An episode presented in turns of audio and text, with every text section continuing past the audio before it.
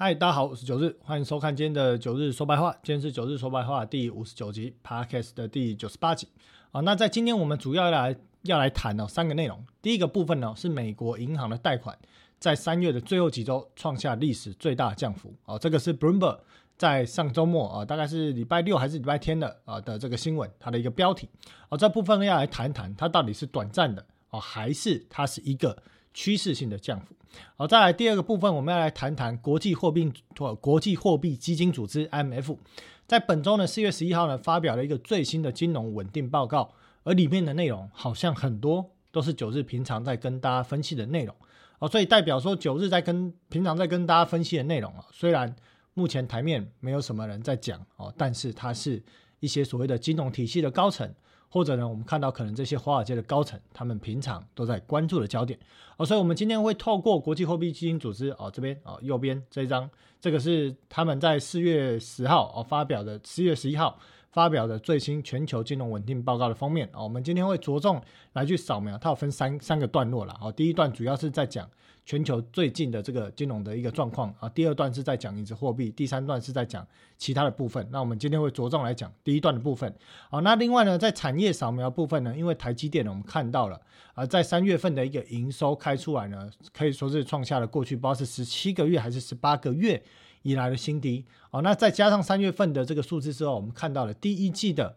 营收好像是低于台积电的一个原本的财测预估。当然有市场说，你如果透过汇率的换算，其实是有达到低标了，有摸到啊。但是不论如何，看起来三月份的这个营收表现哦，其实是低于市场预估哦。所以这部分怎么看哦？今天会来在这个最后第三段产业扫描部分。去扫描一下。那另外呢，我们也看到了哦，在苹果第一季的 PC 出量竟然下降了百分之四十。但，这短期的影响苹果的股价。但我们看到，在昨天礼拜四晚上啊，因为巴菲特呢说他不会卖苹果股票这件事情，也推又推动了苹果的大涨啊。所以，美国金融市场里面呢，其实我觉得信息面在短线的主导动力还是非常的强啊。但是我确信一件事情，就是。根据我过去哦研究这么多的资料，并且用那么我们都用那么长期过去的一些数据哦来去推测，再去判断整个货币资金流的一个流向啊。前面九日在讲的东西，其实很多都发生了哦。唯一一件事情，我必须要作为最后对我这些理论的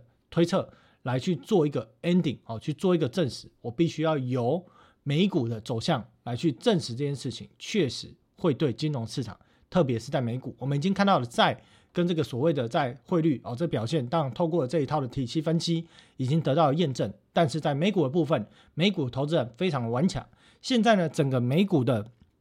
这个价格，如果以标普来讲好了，是属于一个这种信心平均水位之上哦，大概是之上。我我说这种乐观程度哦，如果你用零到十分来看哦，大概是已经接近八分到九分这样的一个程度啊。所以呢，美国投资人信心依然爆棚，但是呢，九日认为。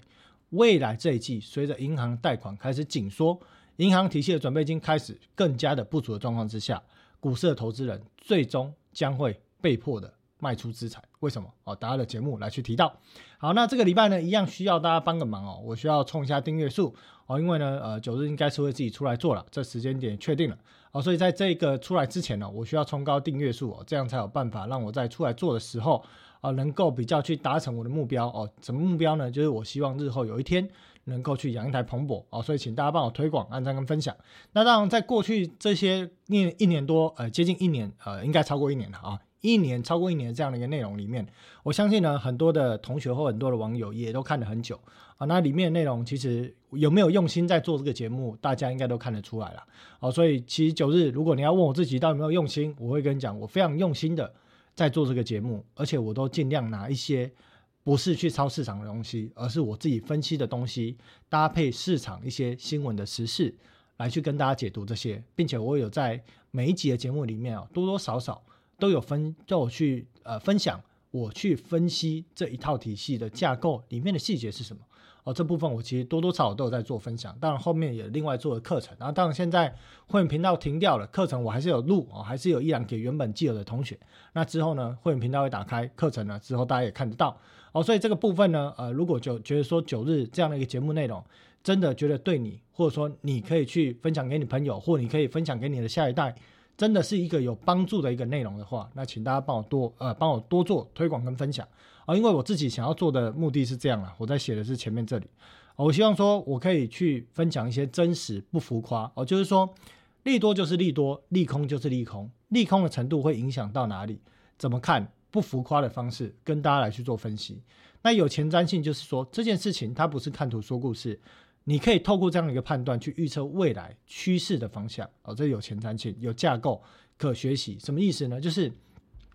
架构主体要有哦，事情的关联性、事情的上中下游，还有平行的关系，还有呢就是彼此之间如何影响，这个叫做架构，要架构出来，它才有办法可以学习哦。所以这件事情，我希望说，透过有架构可学习的方式，也可以可以呃，也可以分享给哦台湾的投资人哦，或海外的投资人。当然，这部分要对交易有帮助。我们不要沦于教科书，我们要对交易，不论在股、汇、在市，都是有办法去用这一套体系去执行一个趋势性的一个交易。好，最后呢，啊，如果觉得言之有物，当然希望大家帮我按个赞。好，分享还有小铃铛，当然特别是主要是言语上的分享了哦，希望可以透过各位同学、各位观众朋友啊，你们的这个人脉哦，能够去把你认为觉得这个节目好的话，哦，帮我分享出去。好，接下来进入到今天的内容啊，首先呢，在未来两周重要的经济数据，我们看到了好，在摩根大通跟台积电的一个法说，在礼拜五这个礼拜五会有富国、摩根大通还有黑石跟花旗环球的这些财报哦，会在呃今天晚上。啊，美股的盘前陆续来去做公告，好，所以这些内容呢会影响今天道琼指数的一个表现。那当然，我认为说，因为细股银行的出事哦，是在三月八号之后哦，所以整个银行的财报应该在第一季不会太烂哦。但是市场会关注一些焦点，什么焦点呢？好比说哦，在衍生品的细节的部分，或者说哦，在这种所谓的坏账提拨准备的部分，或者在获利表现啊有没有下滑，还是呢有没有可能在未来？做信贷的紧缩，造成在信贷哦，或者说放贷这一块的收入减少哦，这都是后续市场在每一间银行公告财报之后电话会议的焦点，也是市场会去透过哦这种所谓的放大镜，或者是甚至到显微镜哦，去检视这些银行体系里面重要的一些科目的细节，好比说我们刚讲的衍生品啊，所以从十月十四号到下个礼拜，美国银行还有高盛还有摩根斯丹利。陆续的财报公告哦，市场会来关注这件事情，所以我认为第一季的财报呢，应该不会太烂了，打个三角形。但是第二季的财报，我认为随着这个信贷开始紧缩啊，还有银行体系面临的依然高通膨，薪资年增率还是维持在百分之四四的状况之下，再加上如果整个其他的市场面哦，包含了这个这个所谓的科技啊或者传产啊，如果整个裁员人数提高的状况之下啊，民众或企业的坏账率有可能提高哦，这可能会进一步。导致银行的获利下降哦，所以我认为在今年的第二季哦会去出现，会去反映这个问题。但是你要等到看到第二季的财报已经太慢了，你要等到七月十四号才会看到。所以我认为市场会提早在这之前哦，可能在这个四月十四。到七月十四之间哦，提早来去做反应好。那另外还有台积电的法说哦，这部分当然是在我们最后一个章节，在产业的部分哦，会来去讲一下。好，我们来看一下各项数据的解读啊。在这个礼拜呢，啊，联总会的资产负债表呢是八点五七兆哦，八点五七兆左右。那这个数字呢，跟上礼拜呢其实没有太大差异哦，所以我们就来直接看一些细部的科目哦。首先我们看到呢，在联总会的资产负债表，在上一周是。八点五九兆，这一周是八点五七兆哦，所以整体而言大概减少接近两百亿哦，变化并不大哦。那里面变化主要在哪里呢？包含了在贴现窗口的部分，从上个礼拜的六九七降到了六七六哦，大概降了二十亿。那另外在这个所谓的银行定期融资计划哦，这部分呢大概增加了八十亿。但是呢，在这个其他信用延期的部分哦，这个资产开始慢慢处理，所以我们看到呢，这个所整个信用延期的使用量。啊，这其他信用延期的这个科目的使用量有开始变少，这礼拜是少了二十亿。哦，那除此之外，我们看到了海外的 FIMA 使用量也少了一百亿。哦，所以整体而言，其实我们看到联准会的资产负债表，哦，开始微幅的、慢慢的再去做这一这样的一个下降的一个动作。哦，所以我认为呢，这个短期的扩表就是出现了这种现象，我称为叫做定向的这个 QE 啊，定向的哦，就是特别针对某种特定的目的去做的这个 QE。啊，但如果短期银行体系没事的话，哦，这个应该说这个没事，指的是说没有破产这件事情，而不是说不会紧缩放贷，而是没有破产这件事情。我们会看到这资产负债表依然会慢慢的往下啊，因为现在每个月还是依然维持六百亿的这个国债缩表进度，还是持续的正在执行。好，那我们看一下联准会资产负债表的负债端哦，在准备金的水位呢，过去这几周慢慢下降，上上周是三点三八，本周是三点三五左右，哦，降幅不大啊，但是呢，未来随着联总会继续缩表。还有财政部后续会在有可能在六月底通过举债上限暴力发债的状况之下，这个准备金呢，如果联总会没有放弃缩表了哦，它可能会出现骤降的一个情形。好，那另外我们看到 TGA 的账户呢，现在呢哦已经有够凄凉的哦，已经降到了剩下八百七十亿。正常美国财政部的平均这个库存的水位哦，应该要维持，你就简单大概画个平均值吧，这条线吧哦，应该至少要维持在七千亿左右哦。结果现在呢？掉到只剩下八百二十亿，跟这边的谷底五百八十亿哦，已经相去不远哦。那你会想说，哎，这个是不是钱要花完了？这个财政部在不通过举债上限，是不是要倒了？哦，基本上不会了哦，因为在四月的中旬哦开始，这一周开始会是美国的一个税收季哦，所以你大概看到那四月份左右啊，因为啊四月份左右，因为这边还有报扩表啊，所以这边不太准哦。这边报扩表，当时财政部也大量发行它的债务啊，所以如果单看税收季在这个时间点哦，或者在呃这个时间点哦，它都有一波小小峰值的上扬哦，这个增加的规模可能大概是一千亿到两千亿左右不等。哦，所以财政部我们会看到未来这几天应该就会跳上来哦，但是后续又会继续滑下去，哦，所以大概依然目前市场没有最新的更新的资讯，哦，所以评估有可能还是在六月末会达到债务耗尽这件事情。啊，应该说它的这个 TGA 账户耗尽这件事情，就是铺满没钱了，哦，必须要通过举债上限，我必须要去发债，我才可以维持联邦政府正常的开销，哦，所以这件事情有可能在六月底，啊，六月底有可能会通过，哦，所以我们就关注在。五月下旬之后，到六月底的时间之前，啊，那如果银行体系知道财政部到时候它的这个紧箍咒哦，举债上限要被通过了，哦，那基本上，呃，这个银行体系哦，一定会开始提早紧缩放贷，因为它必须要因应更多的准备金要被去移转到 TGA 账户的这种压力跟资金流失的问题，哦，所以它会去提早紧缩它的放贷，哦，那在另外在这个联总会在负债表负债端的隔夜逆回购。好，这礼拜隔夜逆回购呢，是从上个礼拜的大概二点二兆，大概提升到了二点三兆，哦，增加的规模大概微微又增加了一千亿，哦，所以好像有一些迹象正在显示，哦，你看到这边有一个峰值，这边多解释一点啊，这边的峰值是月底啊，这是季底啦，季底三月底，哦，所以这个峰值是很正常，但是现在看起来这个趋势好像正在改变，就是说它没有维持在一个区间哦，它慢慢的这个。所谓的隔夜逆回购使用量持续在增加，哦，这部分呢跟什么面向有关？哦，大家九日用其他的图片来解释。好，我们来看到呢，银行的贷款在三月最后几周创下历史最大降幅，整个三月的最后两周呢，减少了一千零五十亿美元，是自一九七三年以来联总会有统计资料以来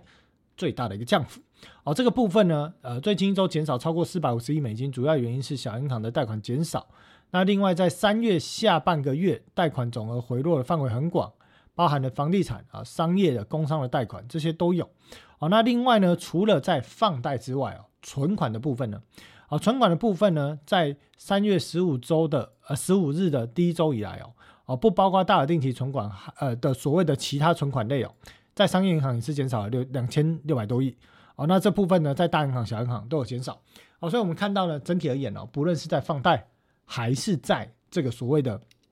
存款，都出现下降的情形。好，那高盛呢，在礼拜我记得好像是礼拜三吧，啊，礼拜三、礼拜四，好，高盛呢，啊，发了一篇报告，啊，或者说有一则新闻提到说，高盛表示呢，在过去三月底的两周，商业银行的这个资金骤降啊，这个放贷资金骤降，主要的原因是因为这个细谷银行跟签名银行被接管之后，啊，这个资产被接管了，这资产里面当然包含了什么？包含了放贷，啊，所以接管之后呢，就从这些数据中移除了。哦，所以整体而言，他认为不能这样解读，信贷并没有紧缩，没有出现信贷荒，至少到目前为止都还没有。啊，但是呢，不过呢，许多经济学家预计哦，美国的信贷流动在上个月银行危机之后呢，将会开始紧缩。哦，所以呢，这个部分我认为未来这几个月啊，或者说这几周，一定会看到信贷开始紧缩的情形。主要的原因是什么？主要原因不是因为单纯的银行倒闭。只是单纯的银行倒闭，它不会造成大范围的资金紧缩。但如果银行体系的准备金面临变少的问题，再加上银行倒闭，它就会造成趋势性的资金紧缩。为什么呢？因为小银行呢面临了现在，比方说哦，它的资产负债表里面，你会看到了，它可能左边有一些放贷的啊，或者有一些所谓的这个资产啊，包含的像是可能呃投资国债啦、投资 MBS 啊、投资 CMBS 啊、CM CMO 啊等等这些这些资产啊，那你就看到了这些资产，然后它都亏钱啊，都亏钱。那这亏钱的部分呢，他如果要去增加它的放贷哦，那他这个客户的借款会增加嘛？啊，客户的存款会增加。可如果客户呢又要移转资金的话，他这边又亏钱，他又不敢卖，啊，准备金又不够的状况之下，他可能又面临倒闭。哦，所以呢，银行体系小的银行啊，中小型银行，它现在也会开始紧缩它的放贷。那大银行呢？大银行面临的问题当然不是准备金不够了，大银行面临的问题是到了六月末，财政部要暴力发债，而美国的这个一级交易商哦，前二十五大的这个一级交易商有买国债的义务，他们必须要准备这些准备金来去买债。这个规模要多少？这规模我们刚刚讲了，你平均财政部的 TGA 的水位应该在七千亿哦，我就不要算那么暴力好了，我就算保守一点，我算哦五千亿就好了。你如果到时候呢，这个 TGA 账户最后降降降降降哦，降到三五百亿，你要暴力发债四千五百亿，请问现在的市场准备金有办法承受四千五百亿的冲击吗？哦，九日之前有算过，我说现在准备金安全水位在去年年初我就讲，我说准备金的安全水位就是三兆。哦，控的挺好的，过去这一段时间都维持在三兆底线左右，控的非常漂亮。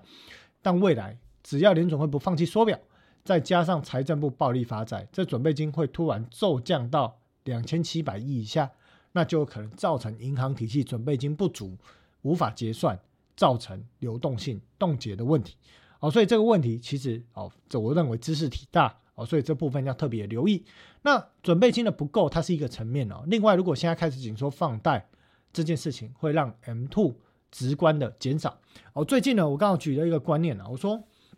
呃，这个准备金的减少，就好比说哦，你拿一把刀子哦，然后呢去戳一个人哦，那你戳戳戳，他全身都在流血哦，有点血腥啦，但是概念上是这样子哦，都在流血哦，他可能不会立即死亡，除非你不小心戳到重要的这个动脉啊，什么意思啊？可能戳一个，哎，有大银行准备金不够啊，出事了哦，那但是正常来讲不会这样子哦，那这样比较像是缩表，但是缩表缩到最后呢？你一定会全身流血流很多，最后失血，好，然后就 GG 了，哦，这是一种状况。那如果是 M two M two 骤降，它是什么情形？它对于金融体系来讲，比较像是切到了大动脉，你那血是用喷的，哦，因为呢，你不是说银行紧缩银根，然后市场的债务突然骤降，哦，不是，哦，它它的变成的状况是说，市场债务骤降的同时，银行呢又在紧缩银根，什么意思呢？就是说，当现在面临这样的一个情形哦，银行它会开始加速紧缩银根。那紧缩银根的意思是什么？我不不放贷了，我不我我不敢放贷，不敢放贷这件事情，不敢放贷这件事情呢，它同一时间又把原本的贷款又开始收回来，怎么样收回来？他有办法强制你收回来吗？没有办法。可是他有办法让你说你到期了，或给或我原本开给你的信用额度，我突然不开了，我紧缩我的放贷，变说你 M two 这件事情会因为上游的水龙头直接关起来，哦关起来，而且呢，你还的时候它不会再放出来。哦，这样的一个状况之下呢，就是你说，你说正常时期，你可能还钱，这个钱会回到某个水桶里面，然后银行呢再放出来给你。可是现在不是，现在你还了钱，那个水桶水龙头也锁起来了，通通都锁起来，这会造成 M two 加速骤降。哦，那我刚提到的前面缩表这情形是说，这个银行体系呢，它呢因为被迫于联总会缩表，导致它的准备金变少，它会让放贷这件事情的意愿降低。可是它不至于直接把水龙头直接关起来，哦，它可能会放的比较慢。或它放的条件会比较严苛，或者它放的利率会比较高哦，因为它要去因应。如果哎我放的不够，我准备金还要去向市场做调度，那我总不能吃亏吧？哦，所以我呢可能放贷利率会不会调高。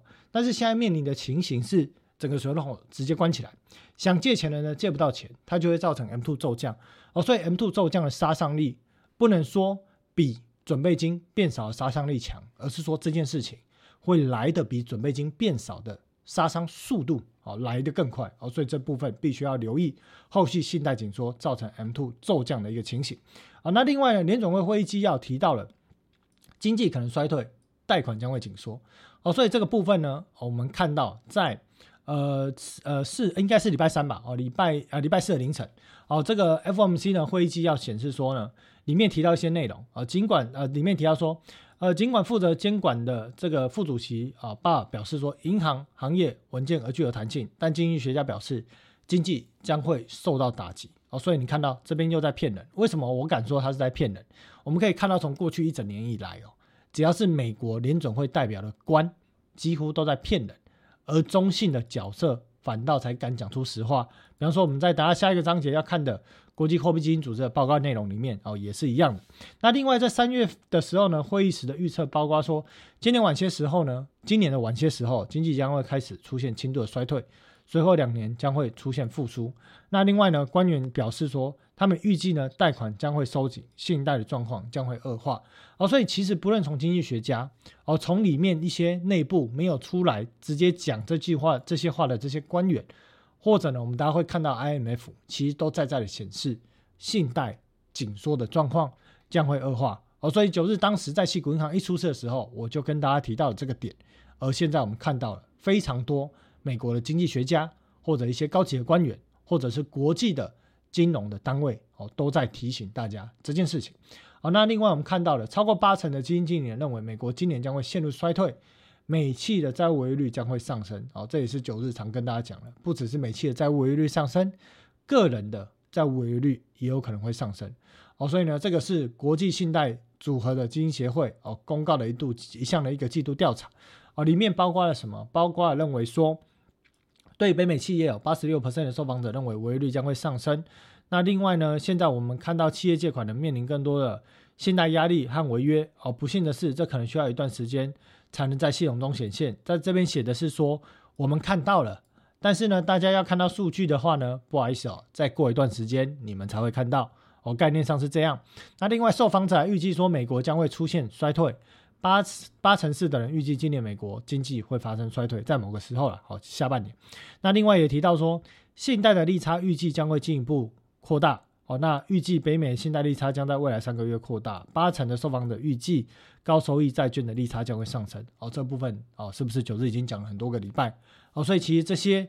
顶尖的金融市场的玩家或者这些高阶的经理人，其实他们都在看这些东西，但是呢，他们没有义务，也没有必要。去跟我们一般的民众讲这些东西，所以我们必须要自己去理解金融体系运作的机制，才会知道人家在看什么，而不是我们每天都在看很多不同的我们国内的这些研究报告，很多不同国内的法人或者很多的网络上的媒体，整天就是拿一大堆经济数据哦灌给大家。我讲真的啦，那一堆经济数据那些报告，你说九日看得懂吗？我其实也不完全看得懂。因为我看不懂的不是说它里面在写什么，我是看不懂他想描述的这里面的关系到底是什么，更像是在看图说故事哦，所以我还是希望说透过一整套体系的架构哦，去跟大家分析这些内容，哦，大家才学得会，才听得懂嘛，这样才有意义嘛。好，那银行放贷的规模我们看到了，在过去两周呢下降零点八 percent，在红色这条线哦是下降，那我预期未来啦，这个数字呢将会逐步的走降，逐步的走降。哦，有可能到了第二季末，看是降到了呃一一点呃十一点五兆，还是十一兆左右。哦，这个部分我认为哦会慢慢的下降。主要的原因是因为联总会还在 QT，只要联总会放弃 QT，九日告诉大家一切都没事了。因为它放弃 QT 的同时，基本上会伴随什么？伴随定向的 QE。哦，所以金融体体系就不会有事。好，但是如果联总会坚持还要在 QT 这件事情，那只要金融体系一出事，那个闪崩的速度都会非常的快，我怕的是这个，也就是说，你认为最近的股票市场好像非常的不错，非常的热哦，很多的股票呢涨了五十趴左右哦，或者更多有六成，但是如果一旦金融体系出现资金流的问题，从美国市场开始修正，一传导，那那个闪崩很容易一瞬间就是三十趴起跳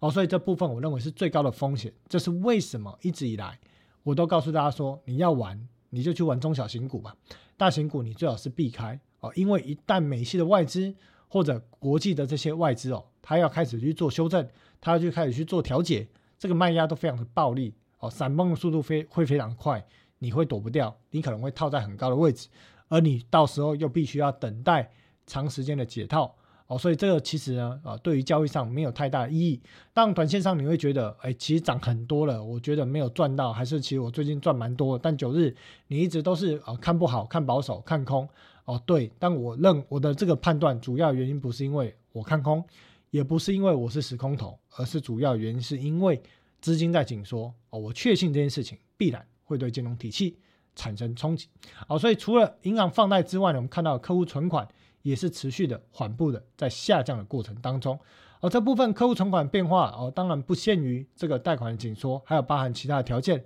啊，好比说呢啊，你把这个钱领出来了，变成现金了啊，这也是一种存款的减少啊，还有其他的模式啊，之后我们在课程里面啊会来去做提到。好，那货币型基金呢，这礼拜五啊，今天早上公告的数据又再度成长了，我好像接近呃，记得好像大概又成长了三百亿。好，所以货币型基金的金额又在成长。我们看到这边哦，细节数数据哦，在四月五号那一周呢，统计是五点二四兆，这一周是五点二七兆，又提高了三百亿。哦，那这些钱呢，一直往里面塞哦。如果货币型基金呢，找这个在短期的这些投资的部位哦，找不到很好的买点，它会怎么办？最后就会前进隔夜逆回购。哦，这个前进隔夜逆回购的话呢，等于银行体系呢。必须要去划转它的准备金到隔夜逆回购账户啊，这会让银行体系的准备金更加吃紧哦。所以现阶段呢，其实啊，不只是 QT 哦，不只是所谓的后续的财政部要发债这件事情，还有包含了这个货币型基金哦哦，时不时就把钱要转去隔夜逆回购，整个准备金面临了三杀的局面哦。所以呢，各位投资朋友哦，我相信你如果真的去理解这一套体系背后运作的机制，当银行的准备金变少。它到底要怎么放贷？它根本没有办法放贷哦，所以最后造成 M2 的紧缩，这是必然。而且在银行体系出事之后，在 M2 紧缩必然会加速。我认为这个观念非常重要哦，分享给各位的哦，台湾的投资朋友，还有海内外的投资朋友。好，那我们看到了在过去这一段历史哦，这个上礼拜我记得就放这张图了。我说长期来讲哦，整个 M2 的货币供应量哦，绿色的线哦，跟整个客户的存款啊，当然跟放贷哦是有高度的相关性。当然你会看到说，哎。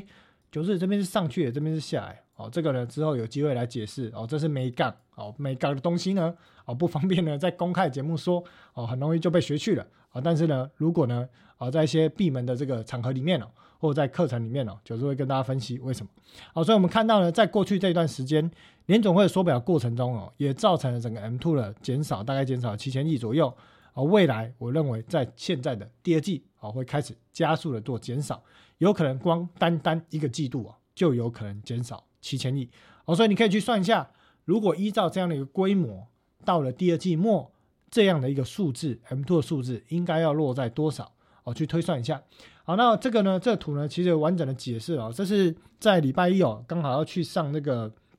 年代这个向前看哦。那就想说，呃，这个三角形每次都这样画，哦，大家可能不太理解，我就加了一些文字，哦，这就是把九日刚讲这些东西做一个整合啊。我说了，联总会坚持持续缩表，会造成准备金持续变少，哦，那银行的部分呢，第二层，啊，因为准备金持续减少，造成放贷能力的受限，哦，它会让海外的美元，台湾美元怎么去创造货币？它要基于银行，哦，在美国银行的 M2。去创造货币，如果 M 度减少，那海外的美元体系当然就会紧缩啦。那再来，影子货币面临的这两个资金来源，啊，它的本金都减少的状况之下，那它只好降低它的部位。而如果坏账率又提高，那就会变成要加速去杠杆。哦，所以这就是一连串的过程，但是它需要时间去做反应。九日也相信这样的反应一定会浮现。哦，所以呢，啊，等着看吧。好，那美国中小型银行放贷比例很高，这是我们在过去这几个礼拜。已经讲了三周都在讲的事情，所以不在细念里面的内容啊，主要是记得这些数字。而工商贷款，小银行的工商的放贷五成，住房的占六成，商业的占八成，消费的占四成五。哦，这几个数字啊，背下来。好了，我们看到了美国房地产贷款历史性的暴跌啊，创下零七年次贷以来最大的危机。哦，这个部分呢，在讲的是不是房地产暴跌了，是讲说房地产贷款历史性的暴跌。也就是说呢，在信贷紧缩的部分呢，连房地产的部分也是紧缩。那最近的数据显示呢，最近一周小银行的贷款中跌幅最大的是来自于房地产贷款，高达了一百八十七亿，而前一周已经减少了一百九十二亿。哦，所以整个呢下三月下半年在下半月来看，房地产贷款总计就减少了三百多亿。哦，所以减少速度哦，对于整个过去历史上的速度的变化是快的。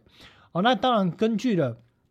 这个高盛的统计哦。预计在今年呢，将有四千亿到四千五百亿的商业地产贷款会到期。这部分呢，到底呢，人家愿不愿意继续贷给他，愿不愿意续贷呢？哦，这是一个非常大的问号。哦，但是呢，我看到说，呃，其实蛮多的财经媒体哦，都在提说，美国房地产问题哦，就是特别是在这个商业房地产问题哦，是非常大的一个窟窿。哦，但是其实我讲真的，我觉得这个问题是个问题啦。但是出事这件事情应该会落后于信贷紧缩，对，呃，信贷紧缩还有刚提到的这些所谓的缩表，还有财政部大局发债之后才会发生。啊，就如果说都都发生了。然后联总会还给笑，还不继续放弃缩表啊？那这一件事情也会爆。但是在此之前，在这个商业房地产的领域爆掉之前，我认为会先爆掉的应该是美国的信贷紧缩这件事情哦，对金融市场的冲击这件事情会首当其冲。当然，这信贷紧缩，你也讲说，哎，啊，这个商业房地产不是就其中一个吗？哦，对了，其实我在讲的是说，这件事情应该对民众跟一般的企业的信贷紧缩。会产生比较直接的冲击哦，因为目前美国民众面临所谓的这个呃薪资实质负成长啊，那很多的企业呢也面临了获利表现衰退，或者有些中小企业它本来就没赚钱，现在又信多信贷紧缩的状况之下，那你是要逼他怎样上吊吗？他唯一的选择大概就是先裁员吧哦，所以未来这几个月裁员人数会开始快速的增加，我认为这个会推高在 ABS 哦这些抵押品的坏账率先领先先推高。哦，造成整个影子银行货币解杠杆。那同一时间呢，到了六月末又要面临举债上限通过的问题。哦，这个大银行又会面临准备金哦骤降的问题。哦，所以这些面向应该会领先于商业房地产先发生。哦，所以我并没有对于商业房地产去讲太多的琢磨。哦，不是说九日没有去研究，九日不懂，不是，是因为。我觉得呢，这件事情没有领先于我刚刚讲那些事情还要严重啊，所以我会着重于分析前面的东西啊。那如果商业房地产东西要讲，然后再把这个内容再讲到每周节目里面，这讲完可能两个小时了，这节目太长了，讲不完啊。所以之后有机会啊，或者说我看到如果问题有恶化的话。哦，这边我再提出来跟大家讲啊，但是也不是说前面都完全没讲哦，在平常节目还是多少会跟大家点到哦，所以商业房地产问题呢，包含像是 CMBS 哦这些，就把商业房地产再拿去做这种打包成啊严重所谓的资产化证券啊 CMBS 啊这些问题。哦，都是后续呢，你必须要去啊关注的焦点。但是呢，更重要的是我刚刚讲那些内容哦，会是短期比较大的一个冲击。好，那我们看到呢，根据一些机构的数据哦，在二零二三年二月哦，呃，这个呃商业抵押、商业不动产抵押证券哦 CMBS 哦，整体违约率上升了三个 percent，哦，较一月的二点九四 percent 有所增加，呃，整体违约率为三点一二 percent，较一月的二点九有所增加，而其中在办公大楼违约率哦是上升了五十五个基点。那除此之外呢，在呃另外也有包含了像是呃在洛杉矶最大的办公大楼的这个所有者啊，这个博峰哦，它有七点八四亿美元的这个呃违约。那品号的部分呢，大概是有十七亿左右。那另外还有黑石五亿多。哦，所以其实市场呢都在关注这些焦点啊，但我认为这些的报应该不会领先于我刚讲那些东西，不是说这东西不重要了，而是先后顺序的问题。我认为报会是前面的这些信贷紧缩啊，中小企业的倒闭啊，民众的裁员哦，推高坏账率的提升，还有刚提到的这个举债上限的问题哦，这几个我认为是比较大的一个洞了。好，那另外我们也看到说在。二零二三年啊，到二零二四年到期的连带 CMBS 加权平均的成本是四点六，但是呢，现在呢最新的总成本票面利率要来到六点五哦，是提高了。这当跟各国央行持续呃升息啊，提高利率表现这这件事情是有相关的。那根据高盛推算呢，在二三年到二四年哦，大概有一点一兆的商业抵押贷款哦，预计将会到期，其中呢有两千六百亿是非机构的 CMBS，也就是没有。政府支持担保的这些 CMBS 哦，所以这个部分呢，可能是比较大的一个问题哦。那除此之外，我们看到 CMBS 的发行额也出现骤降哦，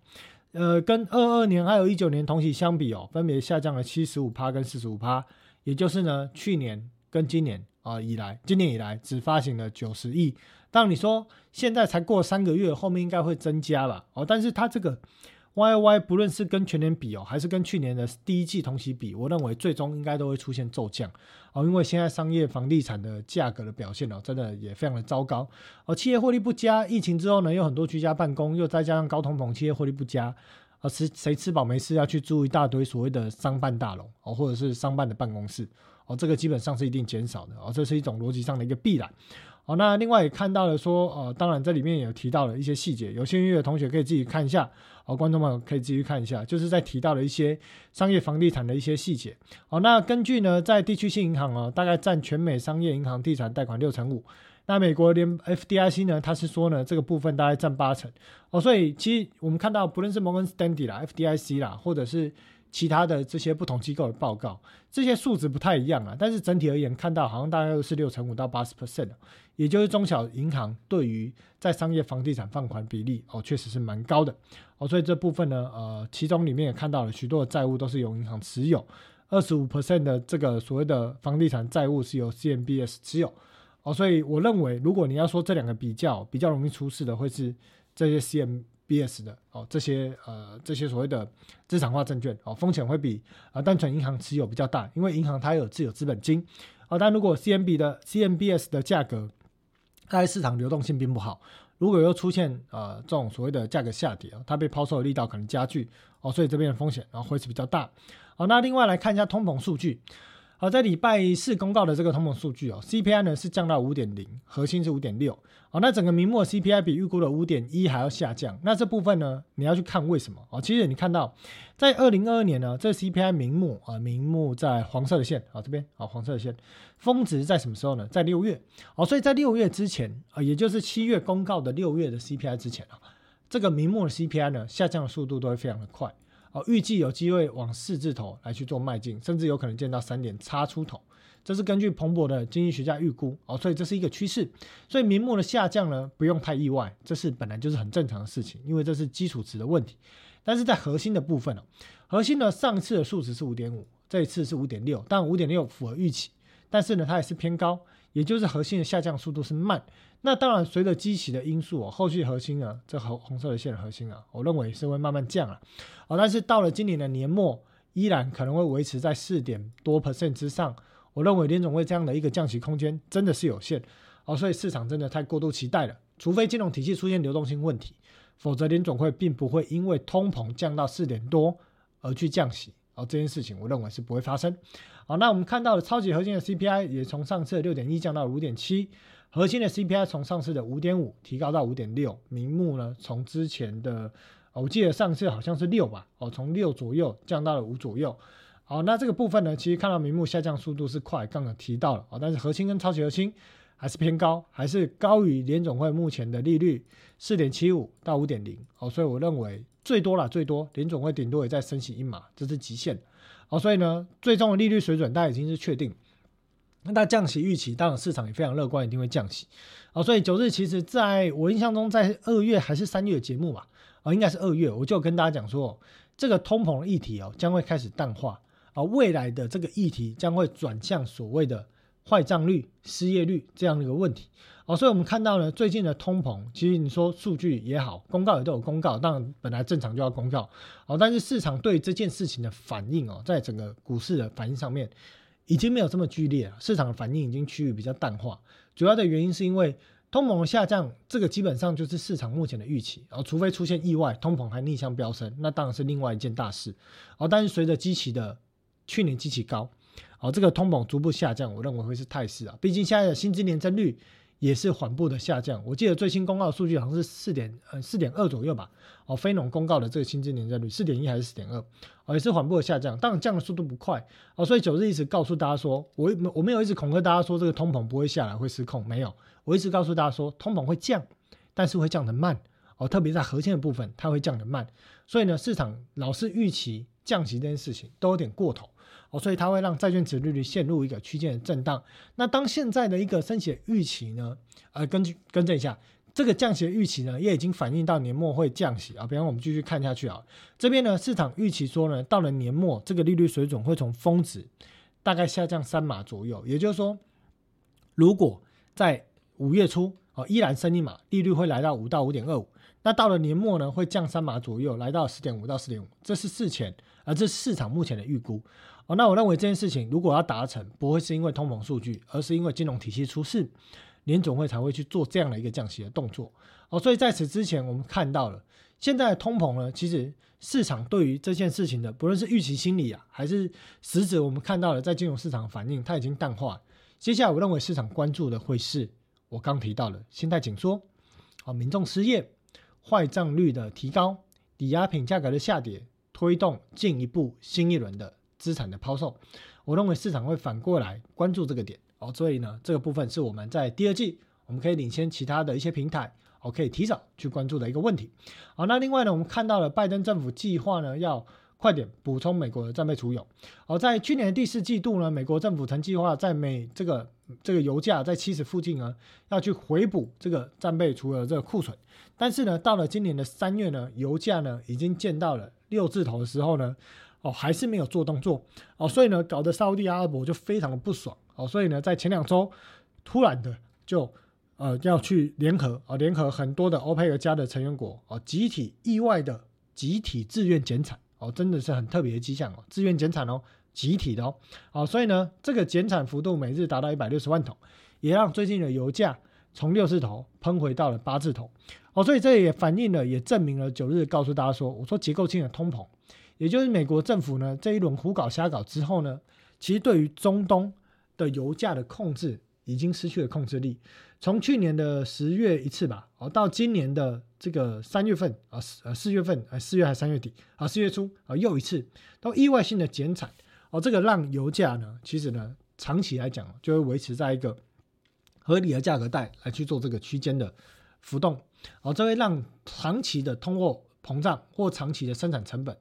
成为一个明显就是价格就是偏高结构性的一个问题，再加上反全球化，还有啊以美国为首的滥印钞票。这都会推高长期的通膨哦，所以通膨不要去幻想未来通膨会见到什么二字头以下，九日认为不太可能了，因为全球结构性通膨这件事情已经成型哦，就跟去美元化这件事情已经成型哦，我们之后有机会再来谈谈哦去美元化这样的一个议题。好，那两年期公债殖利率、国债殖利率，我认为就是一个区间的浮动哦，不至于短线立刻的往下探，除非联总会突然莫名其妙的降息哦，否则呢，基本上呢还是一个区间浮动的格局。那两年期呃十年期公债殖利率也是哦，哦这部分呢主要是根据利率点阵图，还有根据我们刚刚的通膨数据去做出一个比较合理性的判断哦。所以呢，如果你想要去买国债的话呢，我建议你殖利率拉升之后啊，再去再分批布局哦。一直以来我都建议从去年的我看一下什么位置哦，哦应该是在这个附近的位置吧。我就告诉你，如果价格你就是反过来嘛，价格就会反过来。我告诉你说哦，你可以逐步的去做啊，这在这边画错了，这应该是往下破。呃呃，没有破坏前低了，好，这边重画一下，应该是这样啊，啊，你可以去做一个分批布局的动作哦，所以这样的一个过程呢，我认为哦，弹上来啊，你如果想要再分批布局的话，我可以再来去做分批布局，好，那美元指数呢，当然短线很弱，如果你以周 K 来看，呃，好像已经跌了不知道五周还是六周了吧，哦，那这部分我就说现在汇率呢，非常的没有自己的方向啊，因为呢，它在等待什么？美元指数波动，如果你要它明显的再继续往下走，哦，这就是所谓的。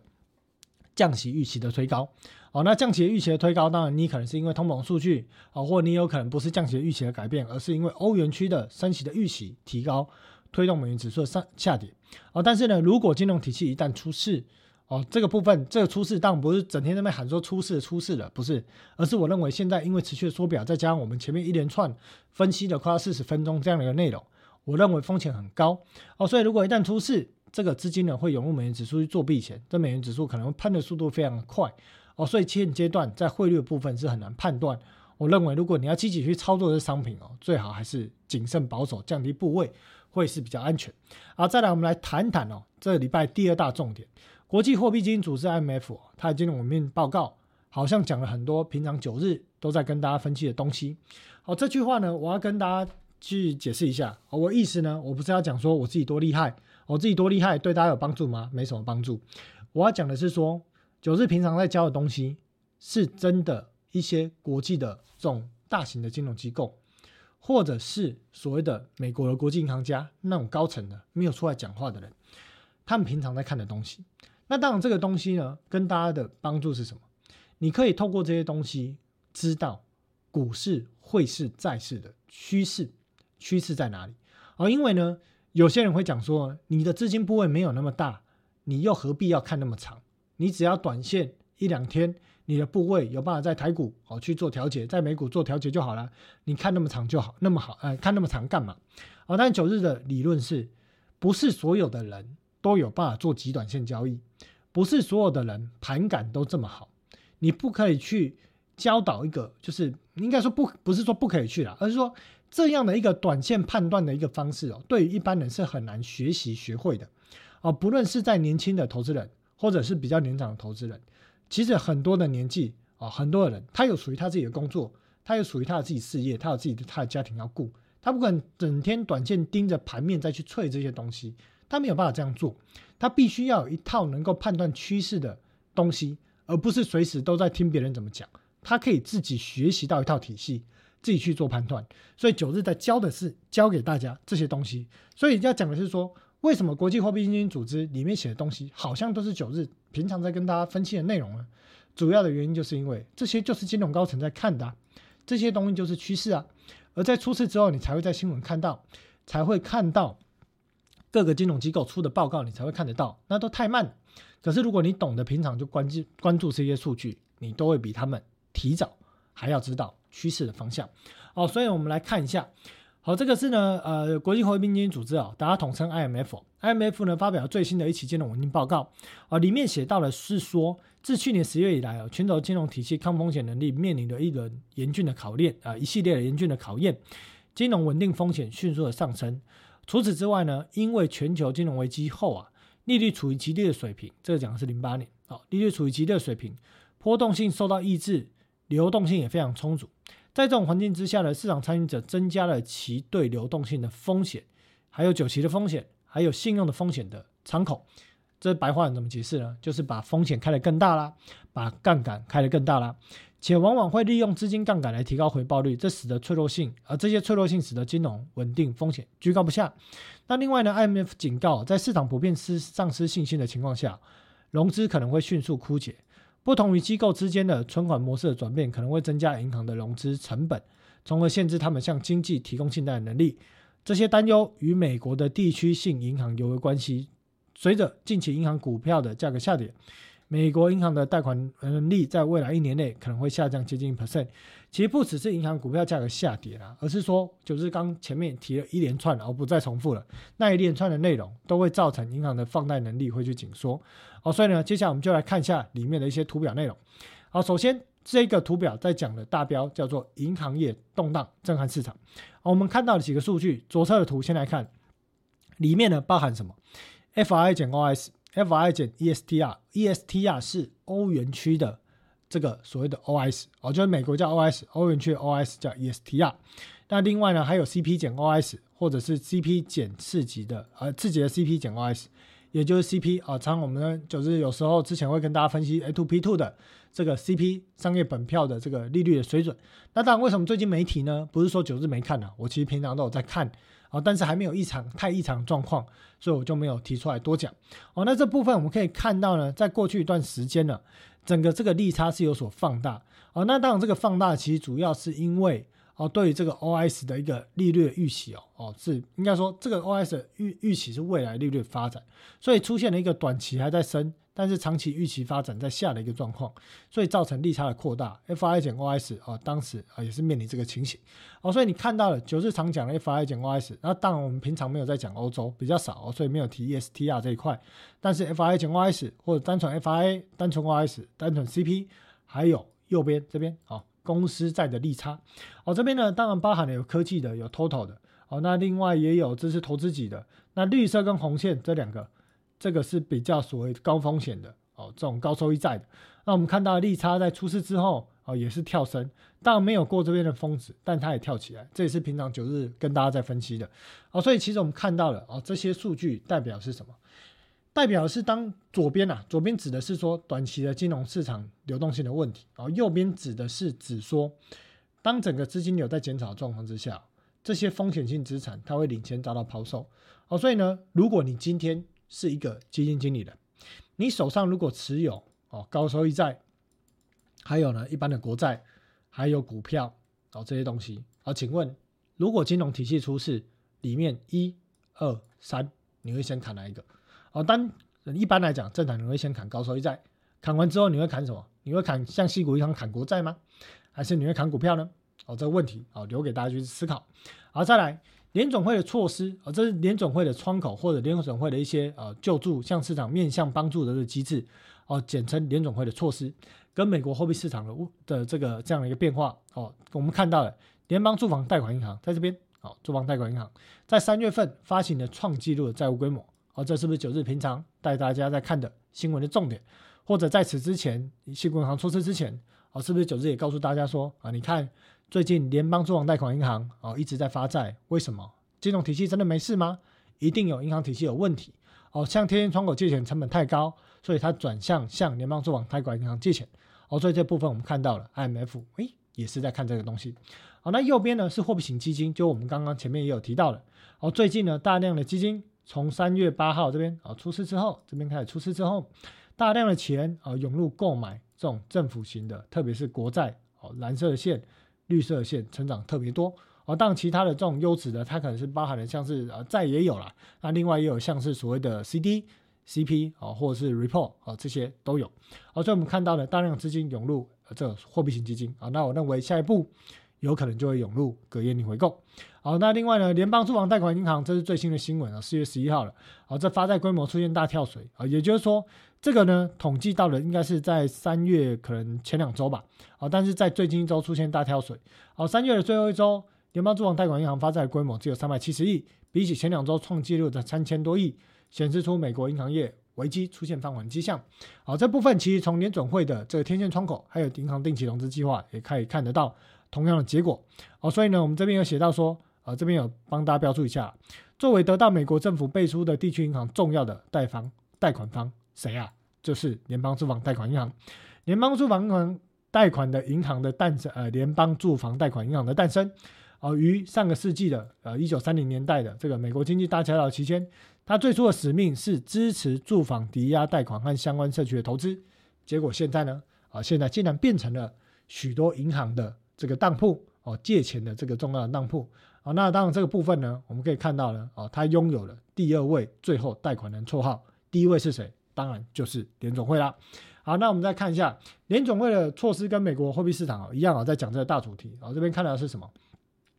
这个是联邦住房贷款银行哦，跟 OS 的利差啊，等于说，呃，你如果这个负数哦，这代表说联邦住房贷款银行发行的成本哦还高于 OS 哦。那这边说法是正向的，但说法高于 OS 哦，这是呃，这在短期上，当呃应该讲这样讲啊，长期应该预期 OS 会比较高。OS 会比较高，那呃正常来讲，这个收法利率呢，应该要比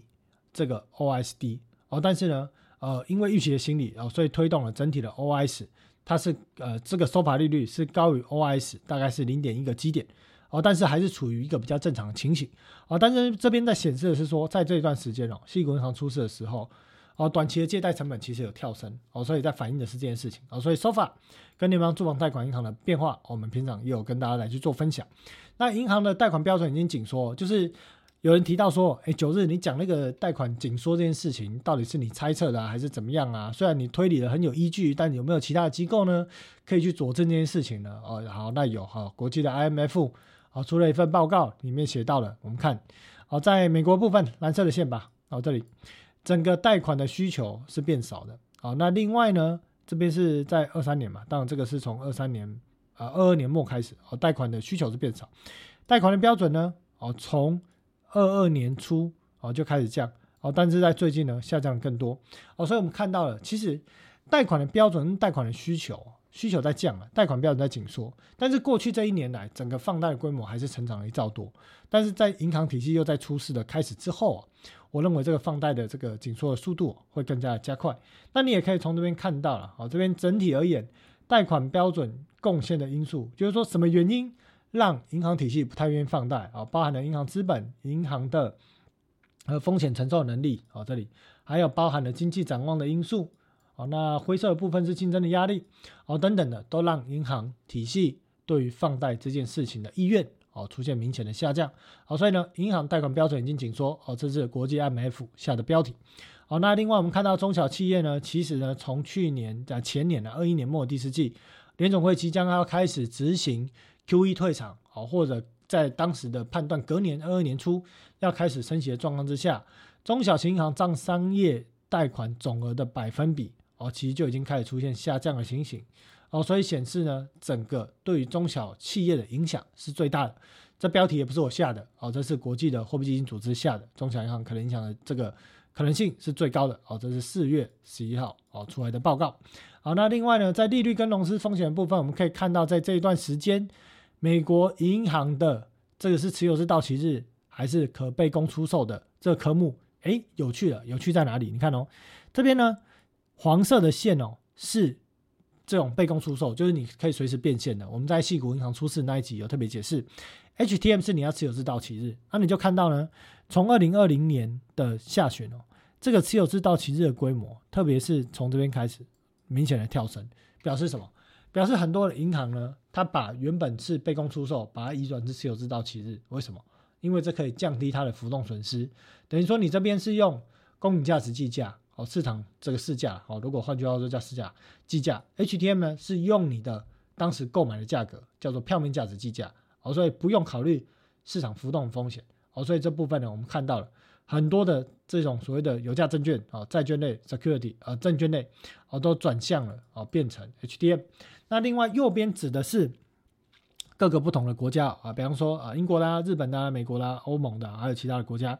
哦，他们在银行体系里面。在这个 security 证券的一个持有量占总资产百分比，哦，那像美国啊这边帮大家框起来，美国占这个百分比大概是十八趴左右，哦，那另外呢，在债券类哦这个黑色的点哦也是很高，哦，所以呢，其实美国银行体系哦持有的很多 security 哦都是所谓的债券类，哦这比例非常高，所以这边写说什么，美国银行最容易受到利率风险的影响。哦，这部分呢，哦是国际货币基金组织哦在讲东西。那当然，这东西平常我们可以通过一些机构的报告哦去展现。哦，那或者透过逻辑去推导哦。但是呢，啊，国际清算银行他们有庞大的资料库、庞大庞大的 data 来源哦，都帮大家整理好哦。所以九日在今天的节目内容来跟大家解说一下。好，那另外呢，私人信贷显著的成长啊，并且成为企业重要的来源。哦，这指的是说。其实呢，这个也跟所谓的影子货币其中一块有关了，就是这种借贷呢，已经不完全留存在正规的银行机构，而是开始转向非银行机构或者是私人信贷。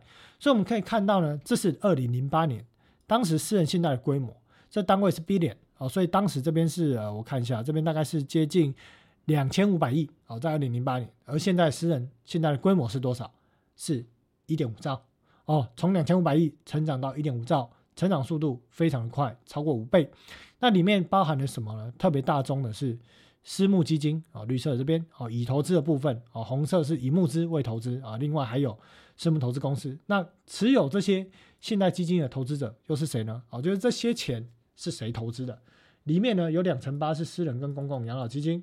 有两成一是基金会跟捐赠基金，有百分之十九是家族办公室。这个家族办公室的翻译听起来好像不太理解是什么，它其实就是私人财富管理公司，就是针对你有那种很多很多的钱啊，可能几个亿美金的那种啊，来帮你做这个代操跟管理。哦，那另外其他占四十 percent 基金管理人九趴，保险公司九趴。哦，所以这是背后的最终的投资人是这些人。哦，所以我们看到了，其实这些钱呢，已经成为企业重要的来源。而一旦这些人如果啊，比方说这有钱人啊，他想要撤资了，或者呢这些基金公司啊，这些养老。基金的公司发现呢，投报率不是太好，还是亏钱哦，那有可能会撤资的动作。当然，这部分是发展趋势啊，不是告诉你说瞬间就出现这种事情，而是告诉你背后的风险是这样子哦。但是现阶段有没有立即这样的风险？九日目前看到的数据是没有哦，还不用紧张。但是呢，如果当未来这些企业的经营企业的经营状况不好啊，比方说面临了高利率啦、高通膨啊等等的，企业获利的表现不好哦，那确实未来。这个所谓的呃私人信贷的投资的成长哦，有可能会放缓。但放缓对这些人有影响吗？影响还好，但是对于中小企业哦，会是比较大的影响。好，那美国国债市场的深度哦，这个部分呢，我们看到了国债期货市场账面深度变浅啊，等于说你越少的资金可以影响一 tick 的波动的幅度变大了。那另外呢，已开发国家的买卖盘价差哪里红色的线哦跳上来。哦，这已经是快接近二零二二二零年疫情那时候糟糕的这种买卖盘价差哦，所以在这都显示整个金融市场的流动性非常糟糕。好，那另外呢，对于市场对于各国央行的利率预期哦，这边有写说最新的红色的线，三月九号是系股银行出事之前的，还有十月份的。好，所以我们先看最新的线就好。哦，对美国的这个各国央行未来利率预期哦，五是峰值，未来到了二四年的十月哦，会降到三左右哦，这是市场预期。其他的有欧洲的、英格兰的，还有这个日本的哦，大家可以自己参考一下。日本也从峰值预估了六零点七哦，这个这个指的不是利率啊，这指的应该是所谓的它的它的这个所谓的 YCC 政策的这个所谓的呃利率上限哦，利率控制这这个区间，市场预期有可能拉高到可能零点五到零点七五啊，但是现在已经降到零点四。那现在央行的控制的区间利率上限是零点二五嘛？好，那另外还有量化紧缩 QT 对准备金的影响哦，中间这个表哦有没有好像九日化的表有没有长得很像？哦，这边呢他下了一个标题，他说准备金至今哦啊缩表至今对准备金影响很小哦，为什么很小啊？其实主要的原因是因为哦，在这个所谓的呃这里 TGA 账户最近这一段时间从缩表开始，大概减少六千多亿，缩表缩了六千多亿哦，所以基本上对准备金没什么影响。准备影响准备金的影响，反倒是钱跑去隔夜逆回购。而当未来啊，如果随着财政部要大举发债，啊，这个对准备金的冲击哦会变得很大。哦，那另外还有这个各国央行资产负债表在疫情期间的膨胀，导致呢准备金也大幅增加，占 GDP 的比值。好，这有兴趣的同学可以参考一下。好，那日本的部分呢？哦，日本这边啊，正呃，我们可以看到这总规模好了。哦，就是总规模就是说，呃，我们看一下左边的这张图。这个呢是指说呢，哦，就是持有的这个海外的机构的这个在债务类的啊，在债务类的这些呃负债的这些 security 啊，就是债呃债券啊，债券的投资啊，它的规模啊，在这边美国的部分它是比较高的。那它是对比，我看一下，这是对比在右轴吧，哦，这规模大概是接近呃一点二兆左右，哦，也就是持有呃美国债务呃债券规模类的部分大概是一点二兆。哦，那除此之外，我们也看到在这段时间呢，整个日本的这些投资人哦，对海外持有资产哦，也是逐步的扩张，到最近呢才有明显下降的迹象哦。最近一年，好，那再来日本央行行长新任央行长新任的行长植田和男表示说不会进行政策急转弯哦，所以我们看到了最近市场对于日本央行哦调高 YCC 控制上限这件事情有所淡化，也看到了十年期的 OS 有所下降哦，也看到了日元的汇率。哦，稍稍有所转弱哦，因为呢，日本的央现任央行行长植田和男有出来跟大家讲这件事情。哦，那产业扫描部分，呃，为什么讲了一个小时？怎么讲那么久？啊，产业扫描可能要带比较快一点哦。那如果有些没提到的，请各位同学可以慢下来看一下里面的文字，九日就不一一念了。好，那台积电部分呢，我提到了整个三月份的营收是一千四百多亿，哦，月减十一 percent 左右，年减十五 percent 左右。合计第一季营收呢，季减十八 percent 哦，那年增是三点六，虽然为历年同期新高，但是呢，如果以新台币计算啊，第一季实际的成绩并未达标。但如果你换算成美元哦，好像是低空飞过。那另外市场就在担心说，第二季呢，到底呢有没有可能会比预期的还要低？哦，这部分呢，原先市场传出台积电的营收季减幅度低于呃个位数百分比。但因为需求较差，近期传出季减幅度有可能高达高个位数百分比，哦，低个位数一般大概就是指的可能是一到三了，哦，那高个位数可能就是六到九左右，哦，有可能会提高，所以呢，实际的状况关注啊，下个礼拜四，哦，台积电的法说哦会有所揭露。那另外呢，有提到德国厂生设呃这个设厂快了，因为呢有一些所谓的供链啊提到说台积电最近在问。报价的事情，那当时要去美国厂也是有这样的一个过程，所以市场推测快了啊，但是一样四月二十号会去做说明。那在台扩厂全面放缓了啊，之前九日就有讲说，我说当你看到呢各个这个产业哦哦，在二二一年、二二年全球的这个所谓的半导体的制程哦，大量扩产扩了，我记得好像二十九间还是几间了，大量扩厂状况之下。台积电它当然是主要是扩这种所谓的，它应应该说它有做所谓的先进制程，又做成熟制程啊。但是如果当成熟制程市场也大量的扩产，而且呢又面临了高通膨、利率拉高，造成消费力道呃造成消费力道下降这样一个状况之下，这会让整个成熟制成的这个需求。哦，出现减少，或者说你供给大幅增加，需求跟不上来的话，你的价动力就会很低。哦，所以我们看到了台积电呢，在宝山、中科、南科、高雄厂哦，均有传出延后的消息。那另外呢，哦，特别当然包含了一些所谓的呃二十八纳米的计划，哦，还有七纳米的计划，这个都哦宣布延后。因为目前呢，在五纳米跟七纳米的系列哦，它的价动力是低的，主要是因为全球的手机销售状况并不好。哦，所以这部分呢，我们看到了哦，其实扩厂放缓，那当然这对房价多少哦都有一些影响。那另外有一些细节哦，请大家看一下，因为时间不够，我们不要把时间搞太长啊，因为很多同学会看不完。好，那在三星呢，它要找 M D 呢自研晶片啊，能不能保通摆脱高通的依赖？而其实我们看到了啊，苹果呢，其实呢也一直想要摆脱高通的依赖哦，但是呢，呃，无奈这个手机的晶片这种所谓的在主晶片的部分呢，不是那么的好做哦，所以呢，三星有想做这件事情，但我认为短期上。应该还是没有办法达到这样的一个目标哦，这是一个新闻。好，那另外，在美国科技股大涨，即将接受严酷的财报考验啊，也就是说，到了第一季跟第二季的财报数字可能都不会太好。所以呢，在短期的上涨之下呢，到底能不能够经历财报的考验？个人呢，还是认为说资金的总量决定股市的方向。所以第二季的资金总量有可能出现明显变少的状况之下，哦，各位投资朋友，虽然科技股是多头的。信心指标，但一旦转弱，你记得要有所减码。好，那苹果呢？需求低迷啊。苹果第一季的它的这个